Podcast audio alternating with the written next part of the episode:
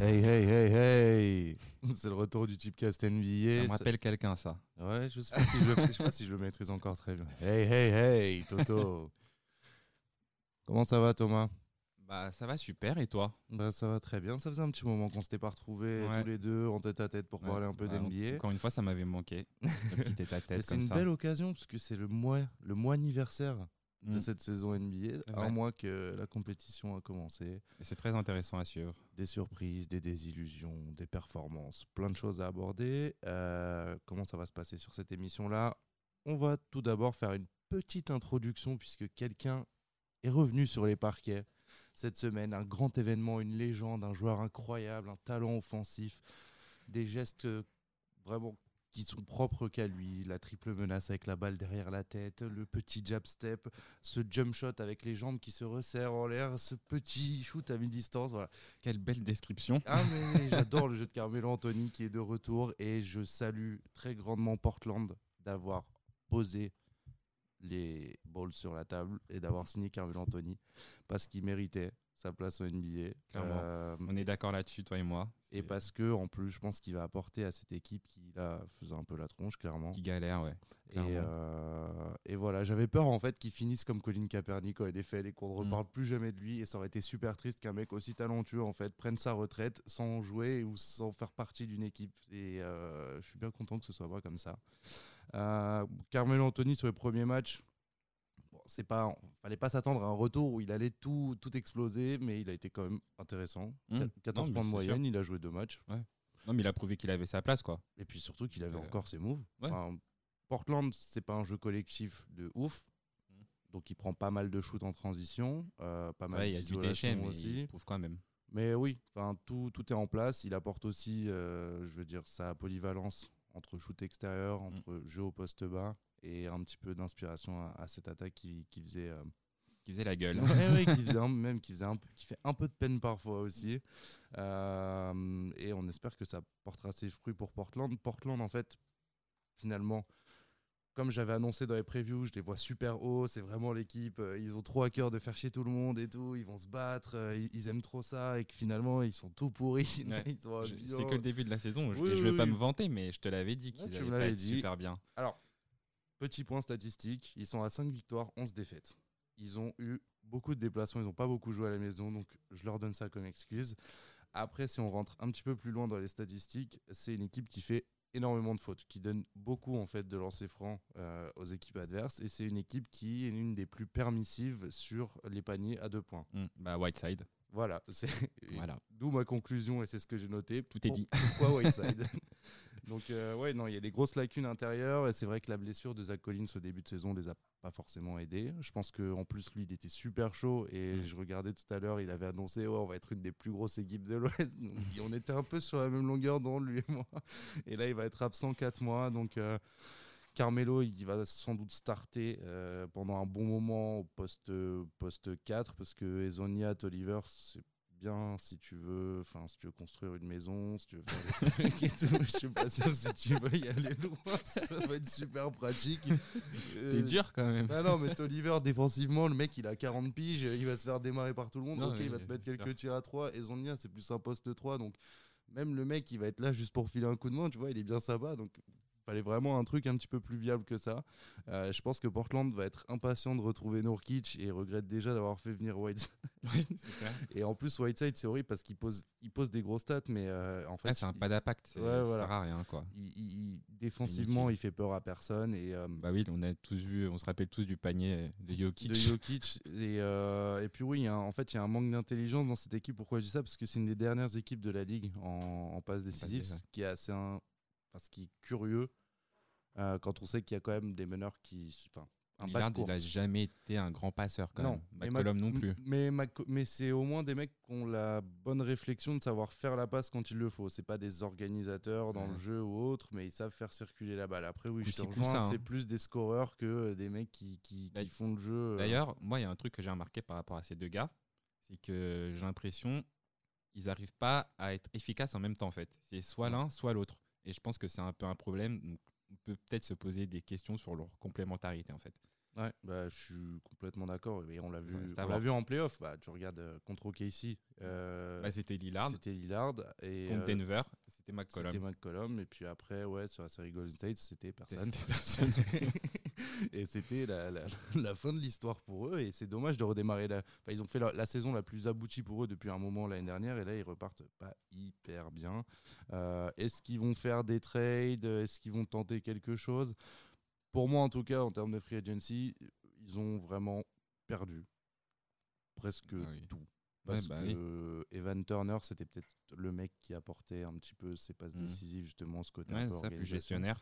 Euh, Farouk Aminu, il apportait un, un peu de défense. Il y avait Arkless aussi. Ouais, polyvalence Il y avait. Seth Curry qui pouvait apporter du shoot au cas où les deux ils n'étaient pas trop dans le, dans le mood, on va dire. Bah oui, ils ont remplacé ça par pas grand monde. Bazemore, Ouais. qui est un peu aux abonnés absents. Donc, Ouais, qui arrive pas. Enfin, moi qui ai toujours soutenu Bazemore, euh, que je trouvais bien en Energizer et tout, enfin, il y arrive pas quoi. Ouais. Et tu vois que Rodney Hood aussi, il essaie de porter un peu le truc, mais c'est pas le mec qui va réussir à faire ça en fait. c'est difficile. Donc ouais, ils sont pas, ils sont un peu, en- un, un peu embourbés, mais on, on leur souhaite des bonnes choses euh, avec, euh, bah, avec le retour de, de Melo, qui, je l'espère, euh, prend, prend du plaisir et va nous redonner du plaisir à, à le voir jouer avec cette grâce et cette technique qui le qualifie si bien. Voilà. J'ai pas d'autres choses à ajouter sur Portland, mais bah, moi non plus. Et je pense qu'on peut passer du coup à San Antonio, qui est un peu une autre équipe en difficulté. mhm. Moi, je l'avais annoncé dans le premier petit ce qu'on a fait. Je trouve que c'est un peu une équipe qui est en fin de cycle, même s'il y avait quand même des jeunes derrière, surtout à la main, avec les déjeunes Temeray, les White, etc. Mais là, je pense que le problème, c'est surtout qu'il y a les stars, et particulièrement euh, Aldridge, qui est qui répond pas présent. Cette année, il a 18 points, 7 rebonds, alors que l'année dernière, sur toute la saison, il était à 21 points et 9 rebonds. Et c'est aussi plus du tout la même chose en termes d'adresse. Pour, euh, pour le même nombre de tentatives, San Antonio, ils tentent 25 shoots à 3 points par match. C'était la même chose l'année dernière. Cette année, ils en mettent seulement 9, alors que l'année dernière, ils en mettaient 10. C'est seulement un shoot, mais sur une moyenne, ça fait beaucoup parce que l'année dernière, ils, tournaient à 39%, alors que cette année, ils sont qu'à 35%. Et c'est aussi plus du tout la même chose en défense, puisqu'ils prennent euh, 116 points par match, ce qui est quand même beaucoup. Ouais, et puis ben, quand, tu, quand tu regardes l'effectif, euh, si tu penses que ton cadre, ça va être Aldridge avec le nombre d'années qu'il a fait en NBA, etc., et que c'est lui qui a porté l'équipe, je pense que tu peux être optimiste, mais t'es pas très réaliste finalement. Euh, Il y avait aussi beaucoup d'interrogations sur le retour de Dion Murray, euh, parce qu'avant de se blesser, il était Il était plutôt bon, performant, ça se passait très bien, et là on se disait, bah, Murray va revenir, White il est en place, DeRozan il a un rôle un petit peu altruiste, il, il va faire un petit peu les choses que personne ne voudra faire finalement, il va être facilitateur un petit peu partout, pourquoi pas, et au final ça prend pas vraiment. Ouais. Et, euh, et ouais, je pense que San Antonio est en train de se poser des questions en se disant, bon, moi je considère que leur effectif, il a été, il n'a pas été construit depuis le départ de Kawhi, il a été bricolé, ça, on, a mis un peu de, on a mis un peu de scotch là où il y avait des fuites et des trous, on a essayé de combler ça, et là maintenant, la question va être de se dire comment est-ce qu'on va solidifier tout ça, et je pense que c'est pour ça que là ils vont envisager euh, des trades et des mouvements euh, sur cet effectif. En tout cas, j'ai pas la réponse. Hein. je souhaite bonne chance à RC Buford et Greg Popovich, mais euh, je me demande comment euh, San Antonio va pouvoir se sortir un peu de cette galère. Oui, est-ce voilà, moi, que je, je suis un, je, suis un, je suis un petit peu inquiet, moi. Ah, moi, Je moi aussi, après, euh, bon, je sais qu'ils ont de Lonnie Walker. Alors, j'ai déjà vu faire des trucs. euh, Athlétiquement, il a l'air complètement dingue. Et est-ce que c'est un mec qui va péter un petit peu comme les Spurs savent, faire euh, bah, On sait pas trop quand et le mec va être Mhm. trop fort. Ce serait. Voir. La seule éclaircie, encore sur la draft parce qu'ils sont toujours allés chercher voilà. des mecs au 40e tour ou je sais pas quoi. Donc euh, ils peuvent toujours euh, compter sur, sur leur flair. Mais pour cette année, je suis un peu inquiet pour une participation au playoff. Ça risque d'être franchement très chaud.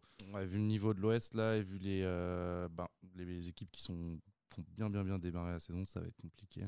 Et, euh, et dans ces rumeurs de trade de San Antonio, on parle beaucoup d'Orlando. Ouais. Bah, Orlando, ça a été aussi très poussif au début de saison, même s'il y a eu du mieux euh, cette, bah, cette dernière semaine-là avec trois victoires et une défaite. Et Vucevic, là aussi, a été élu meilleur joueur de, de la semaine. Sa blessure, ça a été un peu un coup dur, je pense, pour Orlando. Il avait été écarté des terrains pendant quatre semaines. Donc on va bien voir comment ils vont faire. Peut-être combler le manque par Bamba ou, peut-être que Jonathan Isaac il va step up en, attaque et aussi Evan Fournier, etc. Ils vont peut-être trouver des solutions, mais ça risque d'être un peu dur. Là, je crois qu'ils sont à 6 victoires pour 8 défaites et ils ont la huitième place à, l'Est. Donc, après tout, c'est ce qui vise une qualification, une qualification playoff. Donc, euh, donc voilà, ils peuvent toujours compter sur la faiblesse de, de, l'Est pour, euh, pour, euh, pour, accéder à cette, au top 8. Mm. Mais bon, on verra. Et, justement, ils pêchent, ils pêchent vraiment en attaque. Quoi. C'est la pire défense de la ligue. Ils sont à 102 points par match et c'est le 25e offensive rating. Donc, donc voilà. Ouais, un petit, il manque un petit peu de peps. Euh, il manque euh, mm. ces personnes qui apportaient un petit boost. Alors, Augustine l'a bien fait en playoff, mais c'est clair que c'est pas le mec qui va l'apporter. Non, c'est clair. Et, euh, et, même, voilà, je trouve que moi, j'ai toujours eu cette pensée que Orlando était construit de manière un petit peu bizarre. Il y avait trop de joueurs avec des profils un petit peu similaires qui pouvaient se.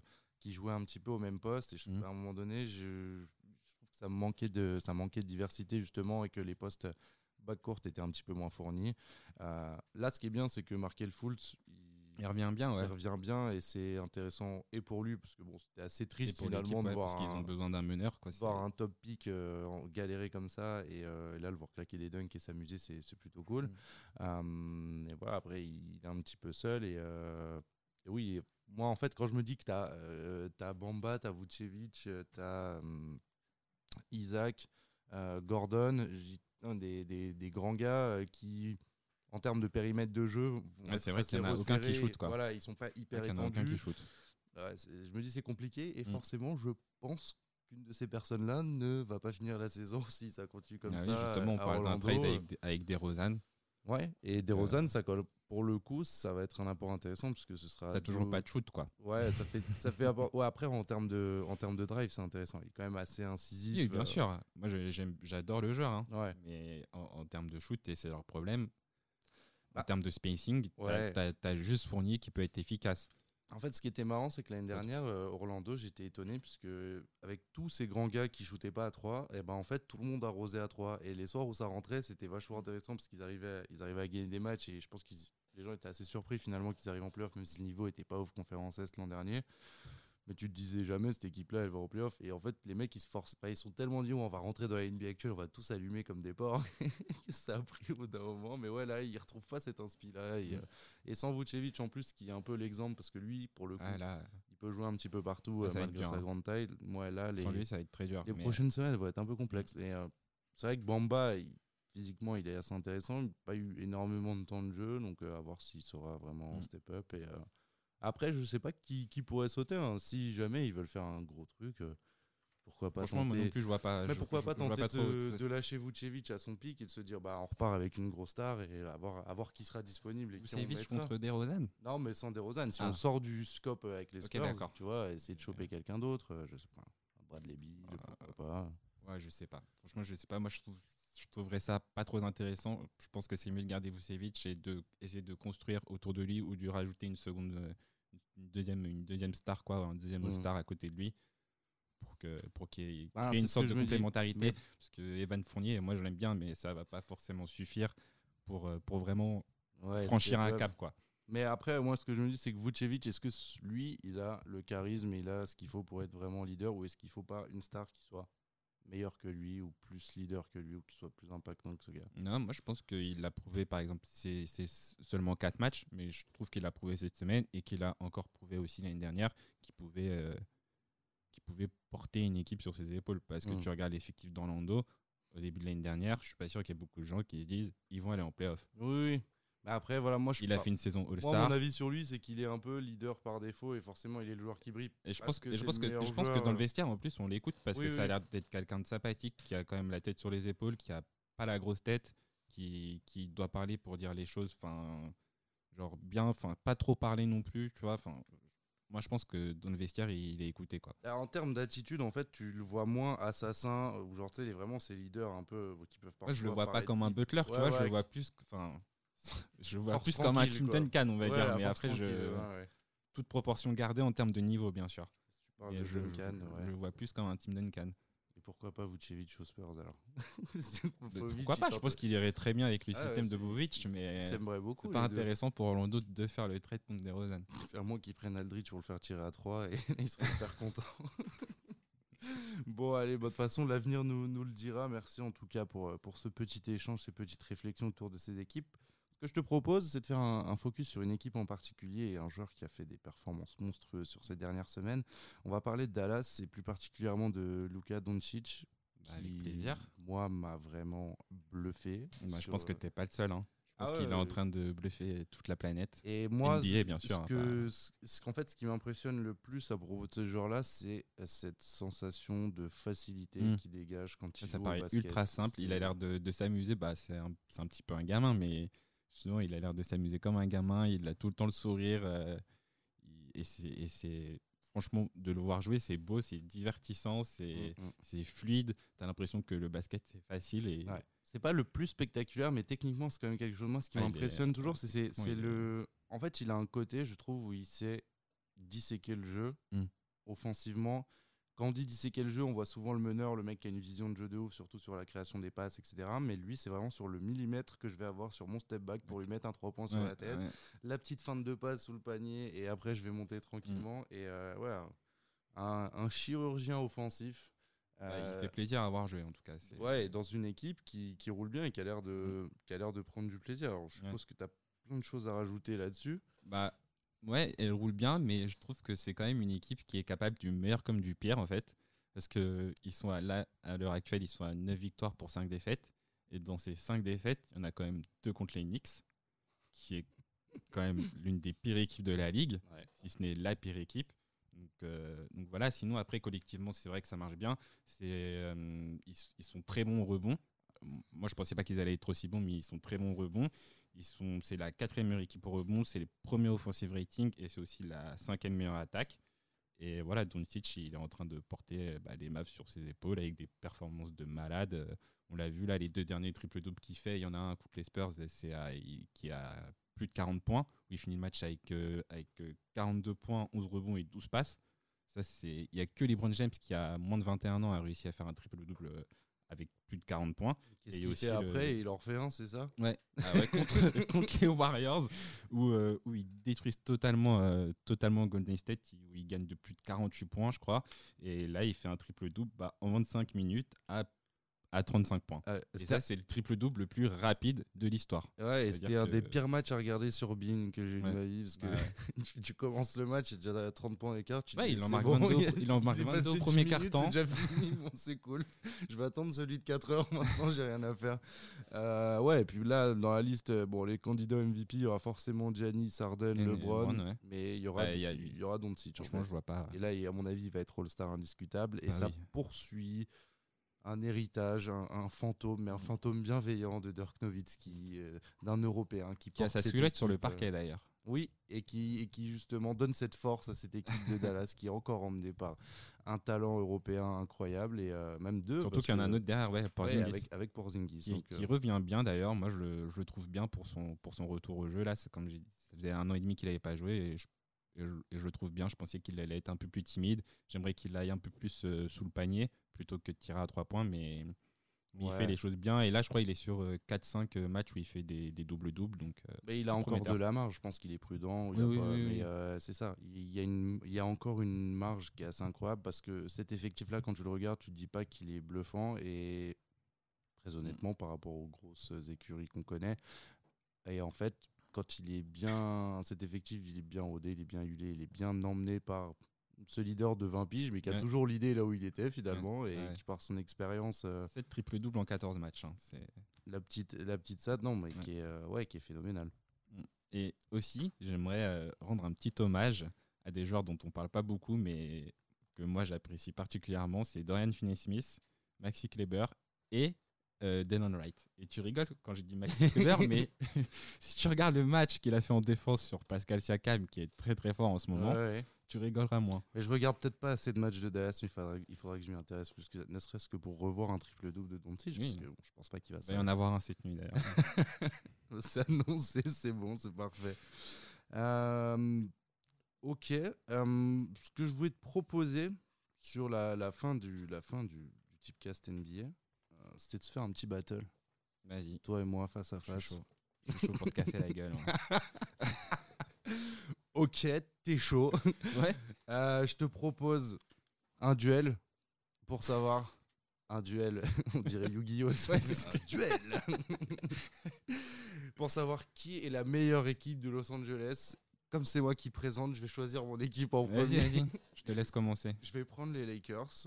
Donc tu vas prendre les Clippers et tu vas essayer. J'ai choisi hein, de prendre. Oui, c'est vrai aussi, mais je voulais, je faire genre que j'avais un petit peu de domination sur le truc, j'avais un peu de pouvoir, je- j'en profitais un peu.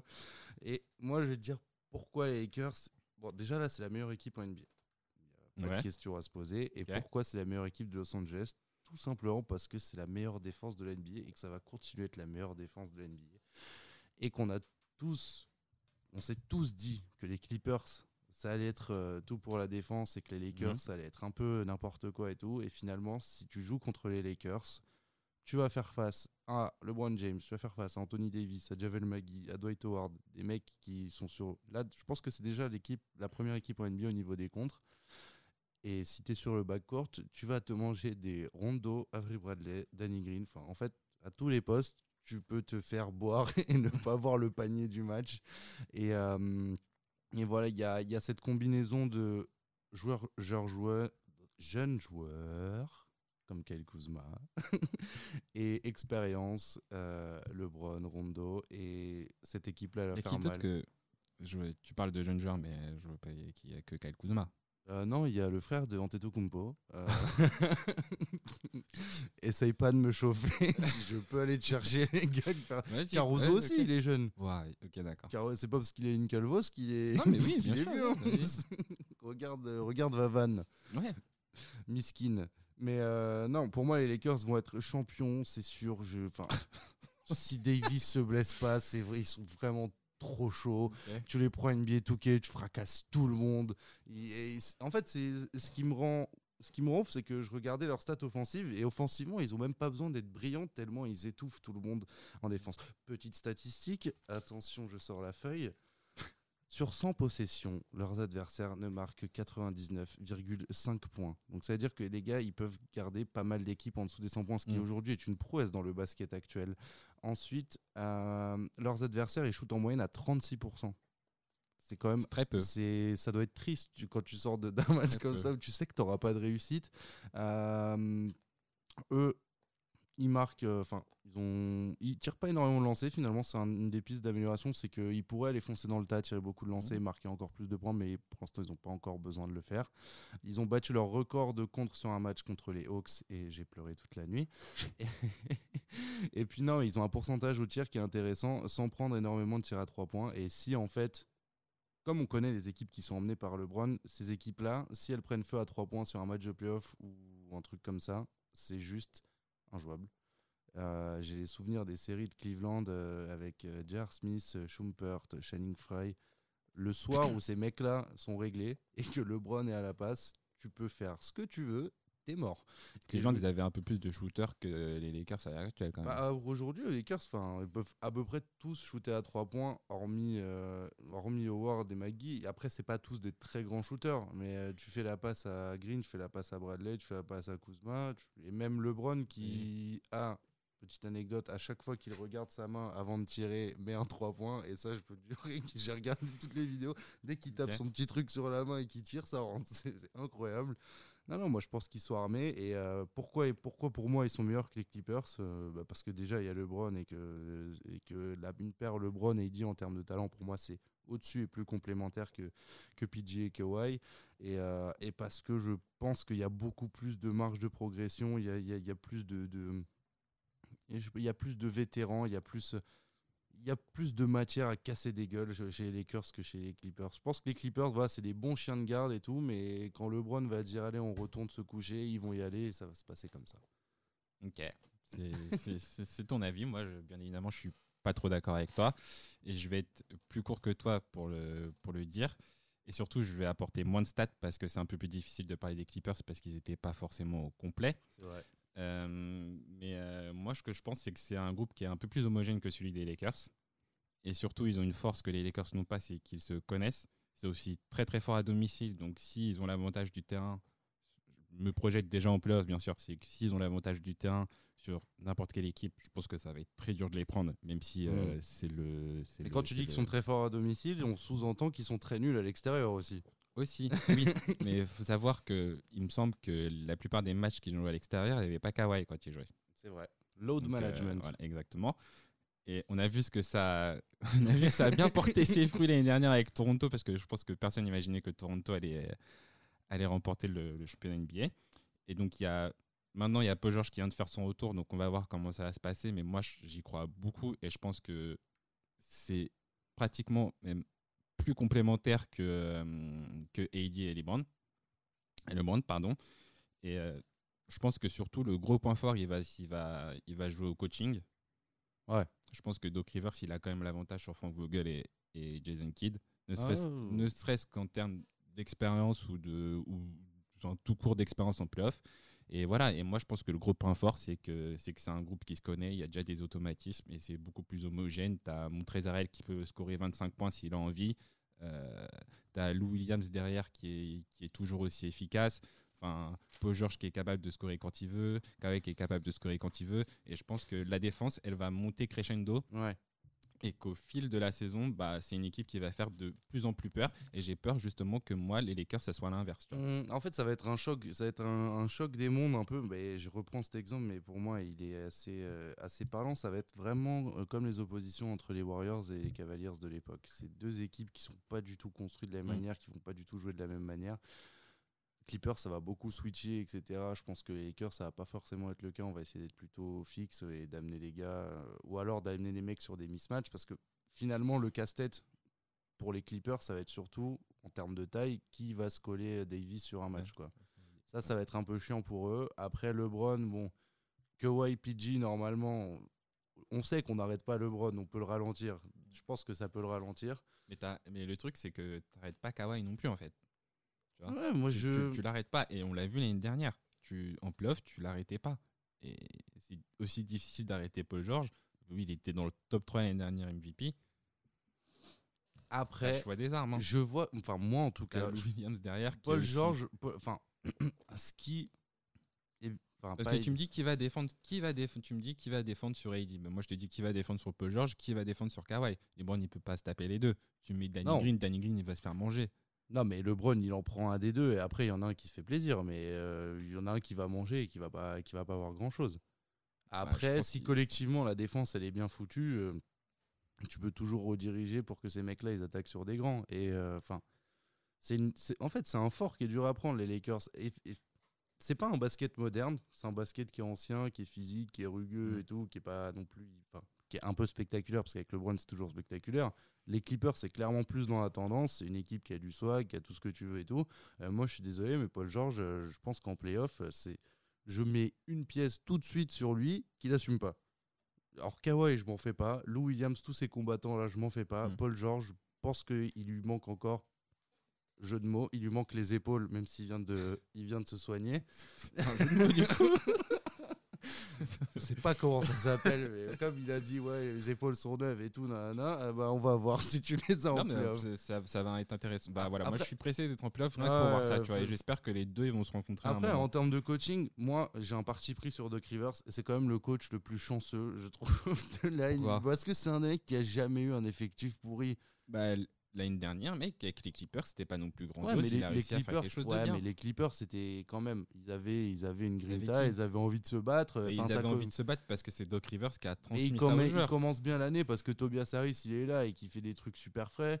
Enfin, Certes, il- mais même après son veux dire, transfert, à- ils sont quand même à là. la mais base, qui- c'est quand même un mec qui avait, qui avait Chris Paul, qui avait Blake Griffin, qui avait DeAndre Jordan, qui avait des équipes de malades et qui s'est toujours fait gifler par moins fort que lui. C'est pas non plus un coach de, de fou, quoi.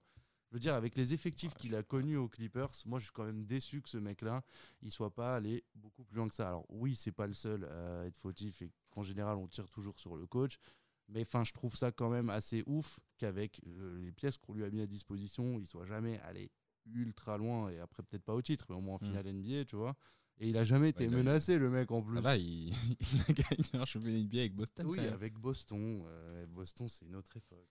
Et là, tu peux pas me dire qu'il avait pas un effectif Ah, si, de si, malade mental. bien et sûr. il se fait battre après en plus. Bien donc, euh, moi, je suis un peu Euh. mitigé sur Doc Rivers. Après, Frank Vogel, j'ai pas vraiment d'avis puisque je connais que c'est sa grande époque euh, Bah, c'est Indiana. la seule époque. hein, euh, donc, euh, ouais, dans ma moi, mémoire, c'est la seule époque qu'il a. Ouais, bah oui. c'est- Pour moi, c'est kiff l'équipe kiff qui a- entre les deux. Euh, Après, je pense que c'est des bons, des bons meneurs d'hommes. Je pense pas que ce soit des techniques. Par contre, c'est sûr que ce sont pas des tacticiens hors, hors pair. Et je pense pas qu'ils soient dans une équipe où tu as besoin de mettre beaucoup Non, de clair. tactiques en place.